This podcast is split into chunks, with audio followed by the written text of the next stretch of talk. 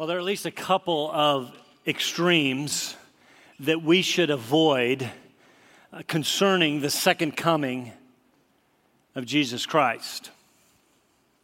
First is to try to figure it all out and start setting dates, as is most popular. I, I, I, suppose within that extreme is a healthy focus on even longing for uh, the return of Christ.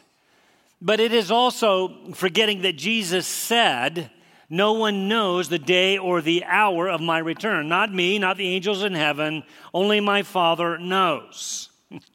forgetting that when his disciples asked him that day on the Mount of Olives, Is it time now for you to set up uh, the kingdom? Jesus responded, It is not for you to know the times or, or even the epochs, the circumstances around the coming, which the Father has fixed by his own authority.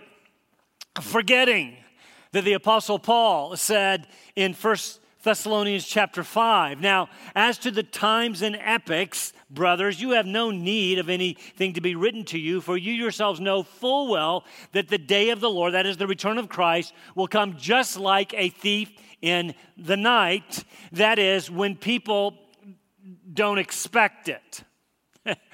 And yet, through the centuries, especially the last 50 years or so, people have become obsessed with figuring it all out and, well, setting dates. Lots of prophecy conferences filled with timelines and confusing charts and speculations. At the end of the last century, which also happened to be the end of the second millennium AD. Date setting and speculation became all the rage. Would Y2K bring the end of the world as we know it? January 31st, 1999 is the last time I stayed up till midnight. When the lights were still working, I went to bed. Would the new millennium be the millennial reign of Christ. That was uh, widely argued and suggested by the way as it was a thousand years previous. I guess it wasn't. Some of you remember, I've mentioned it before, it's one of my favorites, back in the 80s, a book written by, by the way, a NASA engineer. This was no slouch, he was a Bible student. 88 Reasons for the Rapture in 88. It was the author's premise that while we may not know the day or the hour of Christ's return, we can know the month and the year. So, when he wrote the book, he narrowed the return of Christ to a three day period in September. Very interesting 9 11, 9 12, or 9 13, 1988.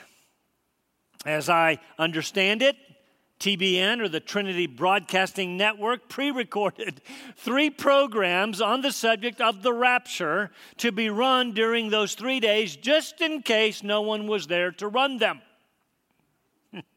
the subject of the program was what to do in case all your Christian friends disappeared. now, we can poke fun at that but to be clear, I am not poking fun at the return of Christ. I believe there is coming a day when all Christians will indeed disappear, and it will be no laughing matter for those left behind.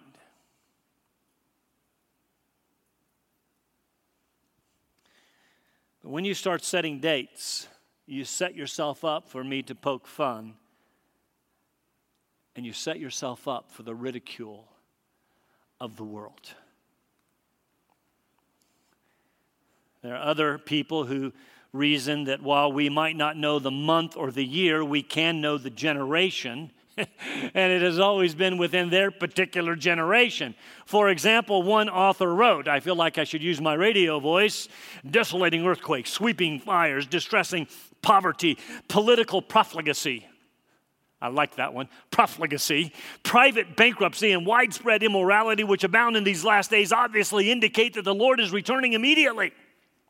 While it sounds like those words were written yesterday, they were actually written by Baptist pastor William Miller in 1843 as he predicted the return of Christ in 1844. His followers sold their possessions, bought white rapture robes, and waited on their rooftops to great disappointment. You see, Pastor Miller was only off by 176 years and counting. Well, you think about all of that for just a moment. With all this speculation about the coming of Christ, one generation after another, what happens to the credibility of the gospel? Remember the story of the boy who cried wolf? Eventually, people just stopped listening. World thinks we're nothing but a bunch of lunatics anyway. And the words of Peter ring true. They are mocking, saying, Where is this coming? You keep talking about that he promised. Truth is, while he promised his coming, he did not promise when he was coming. In fact, we are told over and over no one knows the time. Doesn't prevent us from guessing. We do know that Jesus will return to this earth. We believe, in fact, we must believe in the literal, visible, personal, bodily return uh, of Jesus Christ. I mean, he did promise it. All of us who know Christ as our Savior, hang our hopes on this truth. It's what the Apostle Paul called our blessed hope, the blessed hope of, our, of the glorious appearing of our great God and Savior Jesus Christ. It is the truth which sustains us that this sorry earth is going to be set right one day. And it won't be after the first Tuesday of November. Notice, however, Jesus never said, I'm coming back, so speculate as to when. No, rather, he said, My Father wants it to be a surprise. And when he comes back, and he is indeed coming back, Jesus will not be looking for a when and where committee, people on rooftops wearing white robes. He will be looking for a welcoming committee for followers who have longed for his return and were ready. We'll talk about that next week. They were busy until he came. He doesn't want to find them necessarily just waiting, he wants to find them working.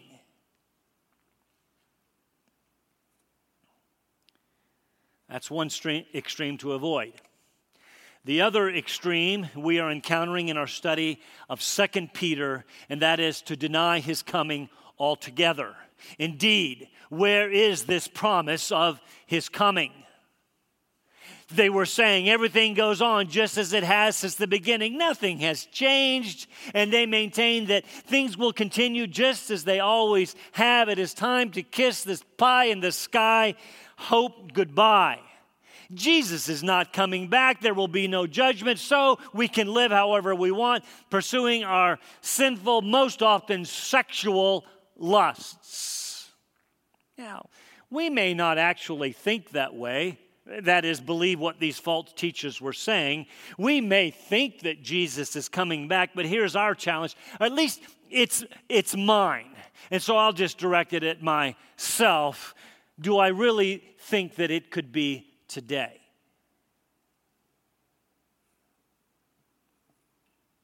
Really? And how would that thinking change the way that I lived? I mean, after all, it's been 2,000 years. You'll remember Peter addressed this issue of this, these false teachers with the following argument. First, it conveniently escapes their notice. Don't miss that phrase. It escapes their notice that, that God has been involved with his creation in the past. I mean, after all, he created it all, heavens and earth, by the word of his power. He spoke it into existence when there was nothing. He said, Let there be, and there was. I've shared this with you before. I love this quote of Dr. S.M. Lockridge, who said, when there was nothing, God took the hammer of his power and struck it against the hammer of his will. The sparks flew, he scooped them up. Uh, excuse me, the sparks flew and he scooped them up and flung them into nothing, and the stars were created. What a beautiful picture. Said, Let there be, and there was. And secondly, they, these false teachers conveniently forget, it escapes their notice that God judged the world in the past through a worldwide flood. Lots of evidence for that, but we can just deny that it happened. Peter's implication is if he did it before, he can. In fact, he will do it again. Present heavens and earth are being reserved for fire, being kept reserved for the day of judgment and the destruction of ungodly people.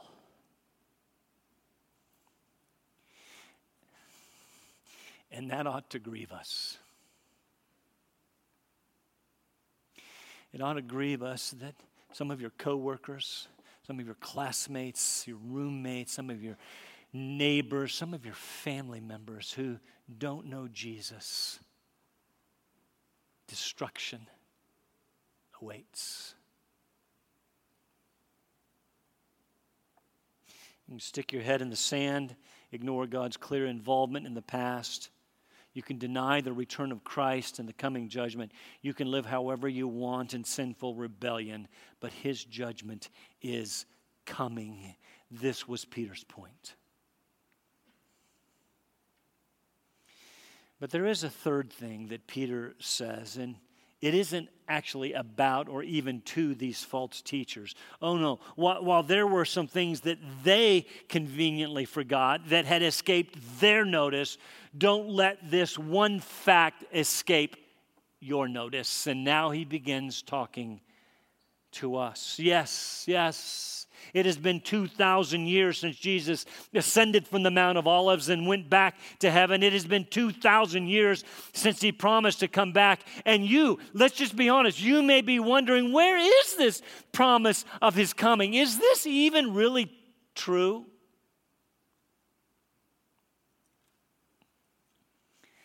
Peter has some words for us today as he addresses that very thought in our text.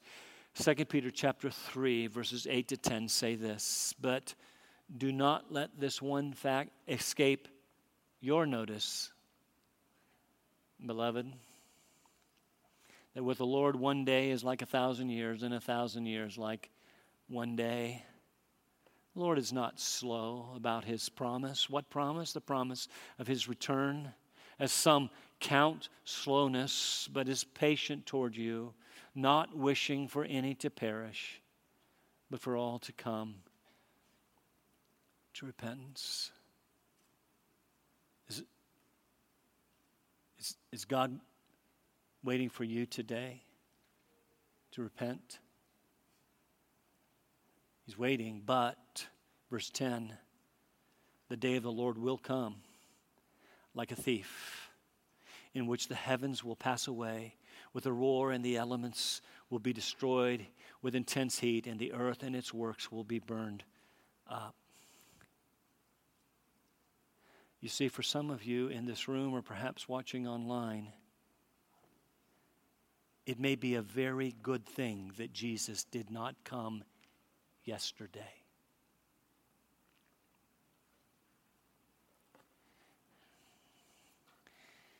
Peter has three very important things to say to us today that form our outline. Number one, God's time is not relevant. Timing is not, never has been the issue. Number two, God's patience is relevant. It, his mercy is the issue. Is He being merciful to you today to allow you to be here to hear once again the truth of the gospel? Because, number three, God's judgment is coming. Do not let the apparent delay in the return of Christ disturb you. God is faithfully fulfilling all of his purposes and promises. And I want to tell you that they are good and they are right and they are gracious and they are merciful and they are right on time.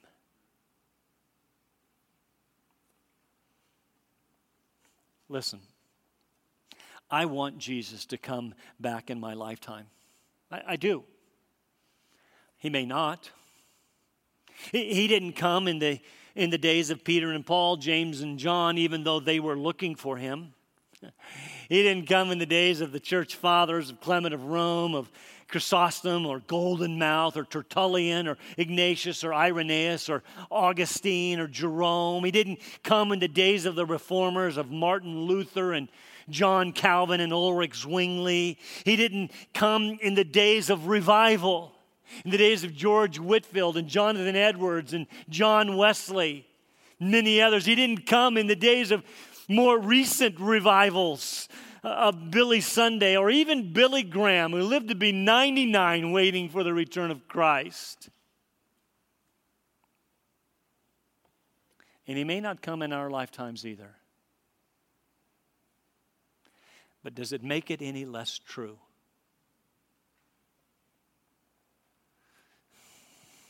Because you see, we need to look at verse 8 and God's timing.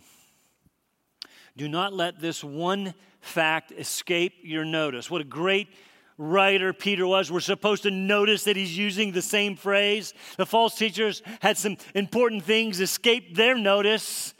And he now says, Don't do it, beloved. He used that in verse 1. He uses it here. He's going to use it in verses uh, uh, 14 and 17. Four times he's getting your attention, beloved. Are you listening? You're loved by Peter. You're loved by God. And I, I want to say, I love you. Are you listening, beloved ones? I'm going to I say these things over and over because I don't want you to forget. I will remind you until the day I die. What is this one fact that God, listen, God is eternal.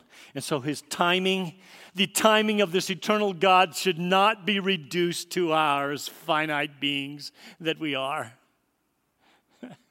You understand that with the Lord, a day is like a thousand years, a thousand years is like, like, like a day. This is a reference to Psalm chapter 90, which very interestingly was written a thousand years before Peter refers to it.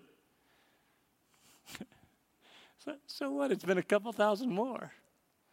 Psalm 90 says it this way Lord, you have been our dwelling place in all generations, to include the generations that I just recited before the mountains were born, or you gave birth to the earth and the world from everlasting to everlasting. Go for as long as you can that way, and for as long as you can that way, and you are God. You turn man back into dust and say, Return, O children of men, for a thousand years in your sight are like yesterday when it passes by, or or it's even less than that. It's like a watch in the night, which is like three hours. If you go on in this particular psalm, you will find the, the point is the eternality of God as compared to the brevity of human life. He has always been, brothers and sisters, He will always be. We, however, created beings, have not always been, and we are fully dependent on Him for life and breath and, frankly, everything else. True, true, He created us to live forever. We will go on, but we will never be eternal like Him. You see, as the creator of time, however long that timeline is, God is above time. That is what theologians mean. This is what the scripture means by the eternality of God. It means he sees time as he sits above it in one brief moment. It means that he is as much in tomorrow as he is in, in today. He alone is eternal. Which means if he's waiting for us in tomorrow, we need not worry about it. By the way, this is an aspect of his omniscience. One of the ways that God knows everything, to include the future, is as He sits above time, He sees it all in one mere brief glance.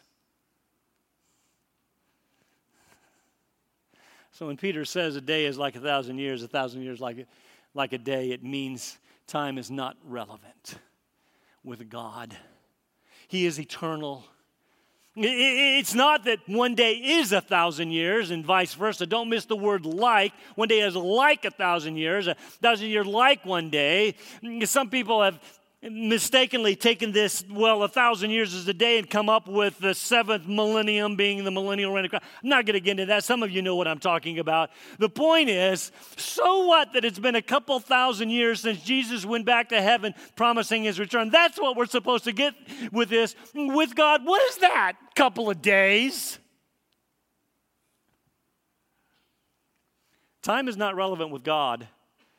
And we, and we should not think for a moment he has forgotten his promises to his children or even delayed the coming of his son for even a moment.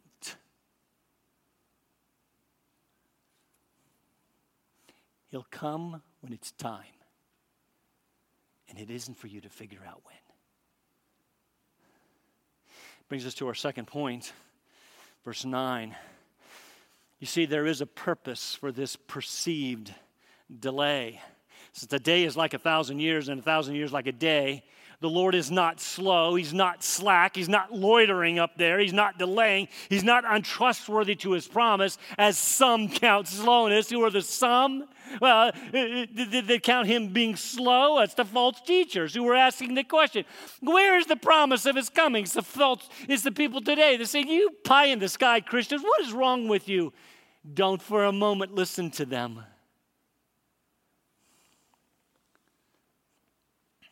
Jesus isn't coming back. Don't listen. Peter says the Lord is not slow in keeping this promise. Time is not relevant to him. And there is, listen, there is a reason for this misperceived delay. you see, here it is. He is patient toward you. Stop there. Patient toward who? You. To those to whom Peter is writing which we saw in the first verse of this letter, to those who have received a faith the same kind as ours. In other words, the you to whom he is writing are fellow believers. God is not slow. Listen to me as you wallow through this life wondering how many more days can you take god has not forgotten you he is patient toward you and he's coming back to get you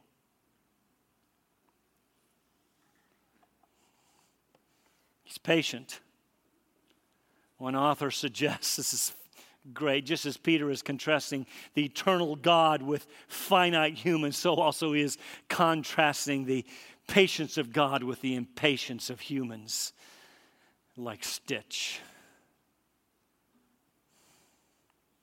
God is patient. Why? He is not wishing for any to perish, but for all to come to repentance. I have prayed for you this week. I have prayed specifically that God would not come back before Sunday for some of you to hear the sermon.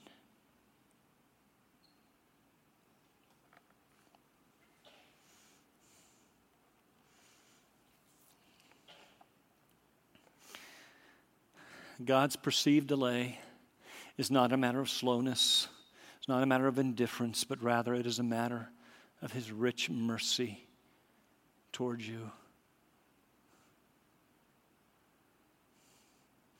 Famous sermon, Sinners in the Hands of an Angry God.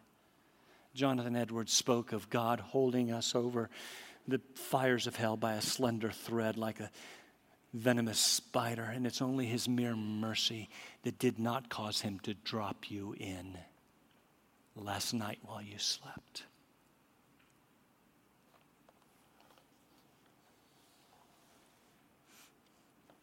He's a merciful God.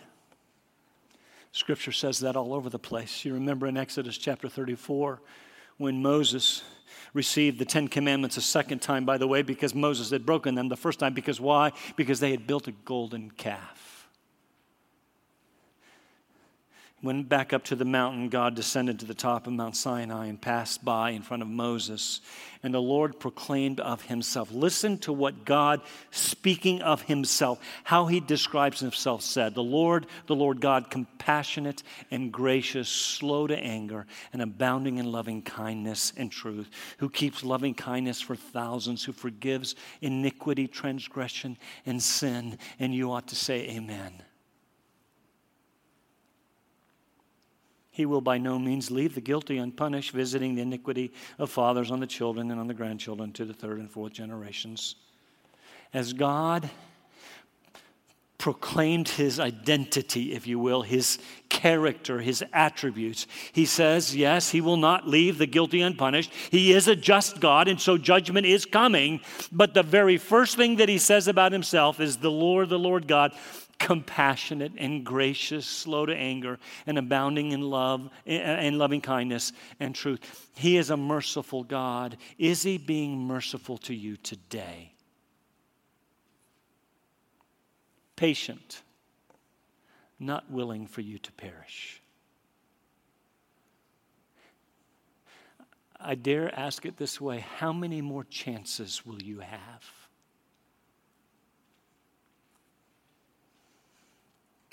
Not wishing for any to perish, all to come to repentance. You see, God takes no pleasure in the death of the wicked, Ezekiel 18 says. It's a great chapter, read it. He wants the wicked to repent. He is not wishing that any perish. That word speaks of eternal, in the scripture, speaks of eternal punishment, eternal perishing because of sinful rebellion. He wants people to come to repentance, to turn from their sin and find forgiveness and salvation in Christ. In fact, don't miss this. Don't miss this. Paul said it this way in Romans chapter 2, Romans 1, 2, and 3. He is condemning Paul is condemning all of humanity. No one escapes the just wrath of God. But in chapter 2, verse 4, he says, Or do you think lightly of the riches of his kindness and tolerance and patience, not knowing that the kindness of God leads you to repentance? Could it be that the reason that you're here is because of the patience of God, giving you opportunity to repent?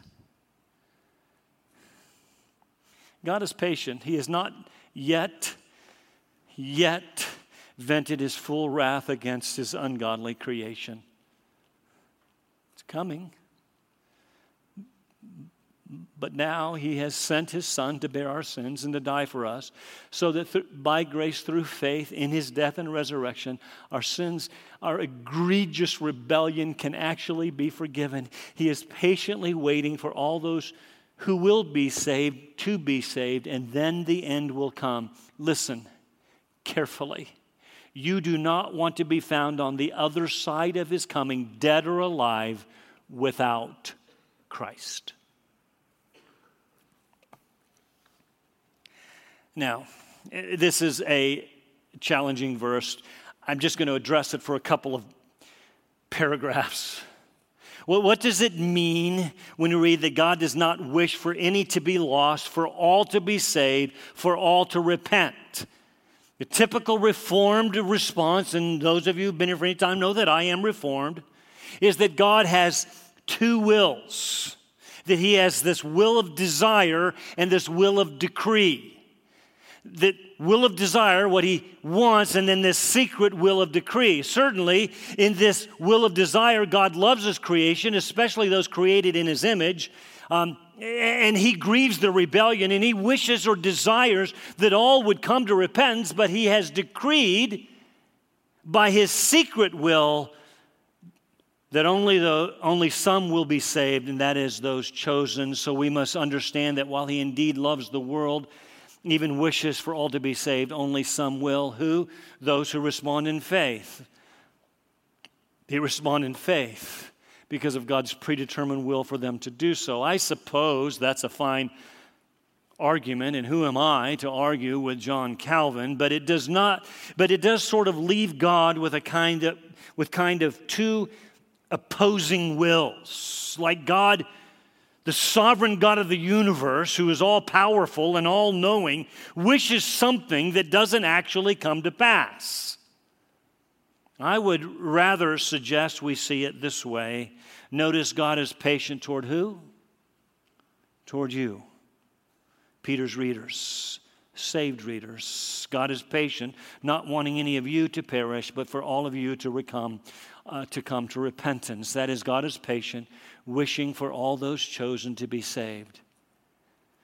This is how I and many others read the text, trying to be consistent with the idea of God's predestination of those who will be saved. He's patient, waiting for those to respond.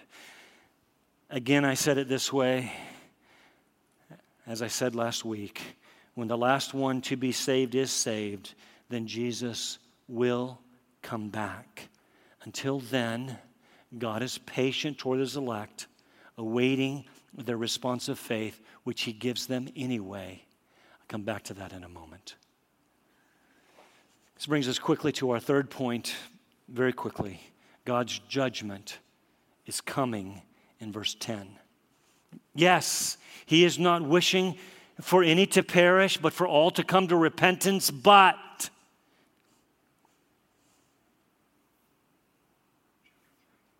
patience has its limits and judgment will come nonetheless. The day of the Lord will come like a thief, that is unexpectedly, in which the heavens will pass away with a roar.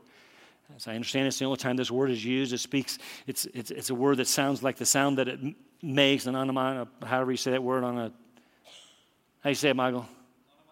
Thank you. He told me after the first service.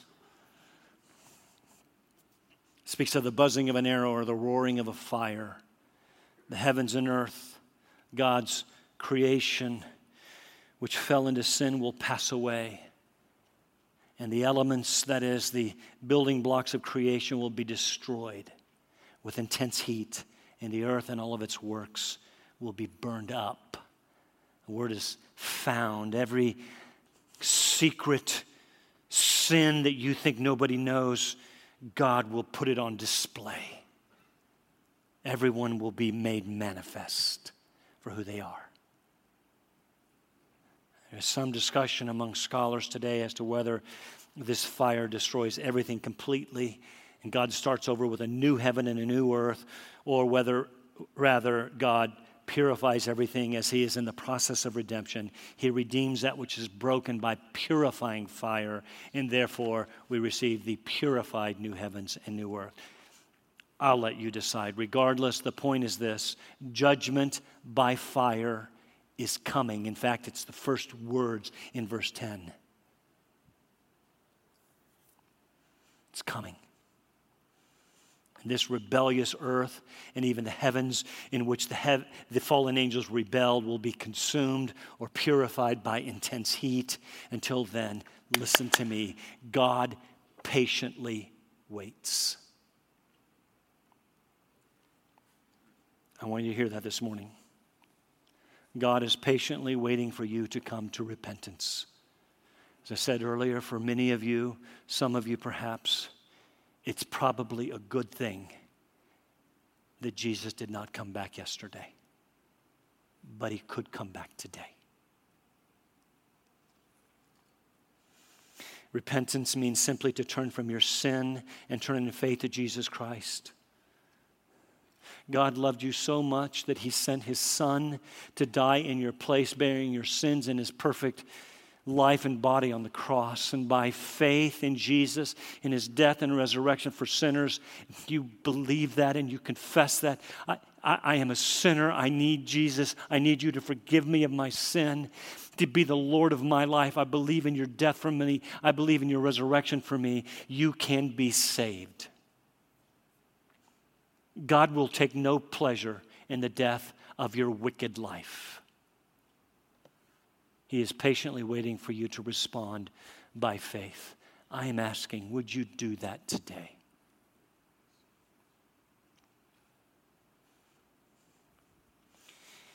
At the beginning, I suggested that there were two, at least two extremes that we needed to avoid being obsessed with the return of Christ, trying to figure it all out and setting dates on the one hand and denying the return of Christ on the other. There is another, and that is saying we believe that Christ is coming back, but not really living like it. Can I encourage us, brothers and sisters in Christ, at Alliance Bible Fellowship? Can I encourage us to live like we believe it? How do we do that? It's very interesting on the Mount of Olives that day when the disciples asked him that question Is it now? Are you going to set up the kingdom today? Jesus responded, It's not now. It's not for you to know the times and the epochs that are fixed by the Father's uh, own authority. But, but, but Jesus did not stop there with that, with, with that sentence. He went on to say, But you will receive power when the Holy Spirit comes on you, and you shall be my witnesses in Jerusalem, both in Judea and Samaria, and to the remotest or to the ends of the earth. In essence, Jesus said, It is not for you to know the Father's business. it's not for you to know when I'm coming back. Leave that to the Father. But in the meantime, you do your job. You be my witnesses. That's your job. Number one on your job description. See, God patiently waits for sinners to repent and He has ordained that the means by which they hear the gospel is through the likes of you and me. Saving faith comes by hearing, and hearing by the word of Christ. It is our job not to set dates, nor to deny it. We are to live like we actually believe it. It is our job to proclaim the truth about Jesus. And I am challenging you brothers and sisters, followers of Christ, to live out your job description. Do that this week.